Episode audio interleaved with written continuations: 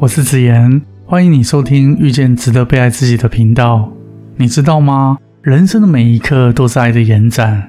多希望能够透过这个频道，陪伴着你，和你一起用我们的双眼去发现这个世界。台湾疫情进入了快速蔓延时期，但请各位不用过度的惊慌，确实的落实防疫，请消毒。关于儿童疫苗与疫情，可以收听前一集的播客。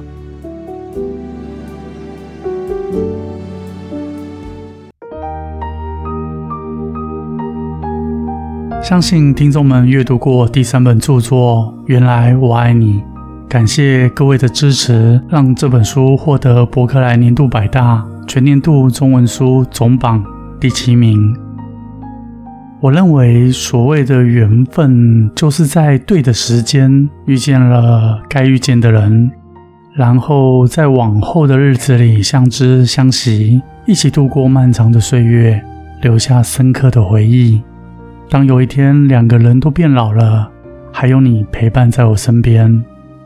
世间的人情关系之中，一段好的关系可以让你获得温暖和动力，彼此间能够互相的帮助与成长；一段糟糕的关系反而会让你受到伤害，并且感到沮丧与不堪。人的一生辗转在各种人情关系之中，必然会有顺境与逆境的爱恨交织。好的关系，我们珍惜着，爱护着。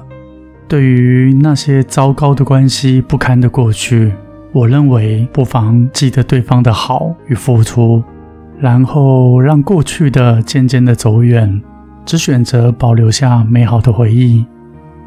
有的时候是彼此相遇的时间点决定了这份关系的最终结果，就好比在你们相识的时候，对方正好想要安定。他的心智足够成熟了，懂得珍惜你的好，那么你们或许更容易互相陪伴到老。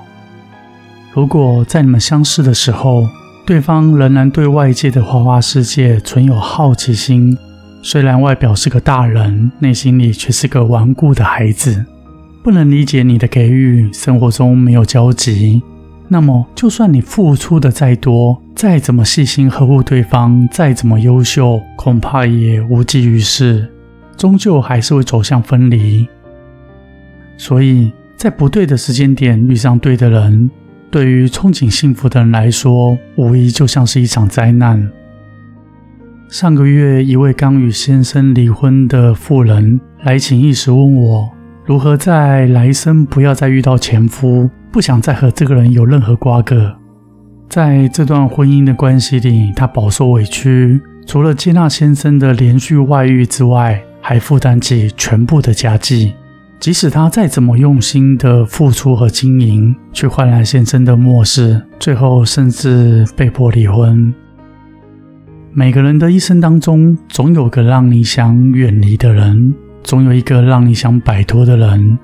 那是一种不敢再去回想的难堪，希望对方能够从你脑袋中彻底消失，未来不要再相见。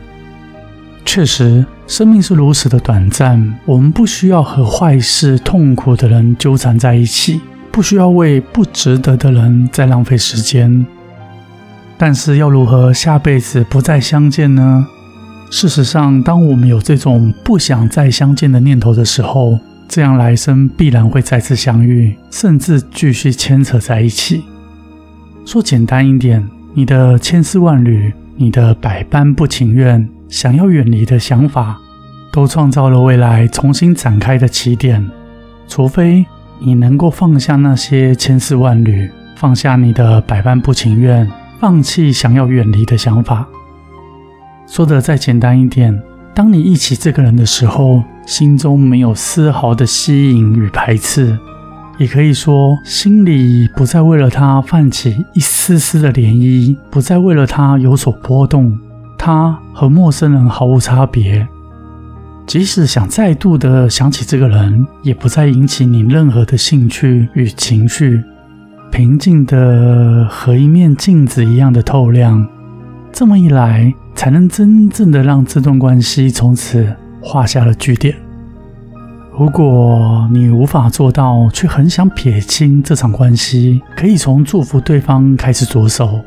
随着时间的累进，祝福的时间久了，自然心里不会再为了他泛起一丝丝的涟漪，说明你终结了与他来世的关系。纵使来世相见，你也不会再误入他的生命里。他就像是匆匆擦身而过的陌生人，会痛苦，会想逃离，会怨恨，是因为心中仍有不舍与眷恋，得不到的眷恋，不甘心的眷恋，有难分难舍的心愿，才让你如此的不堪回首。缘分是前生的修炼，种瓜得瓜，种豆得豆。我用你不再落下那颗延续的种子，未来便没有再次因缘成熟的机会。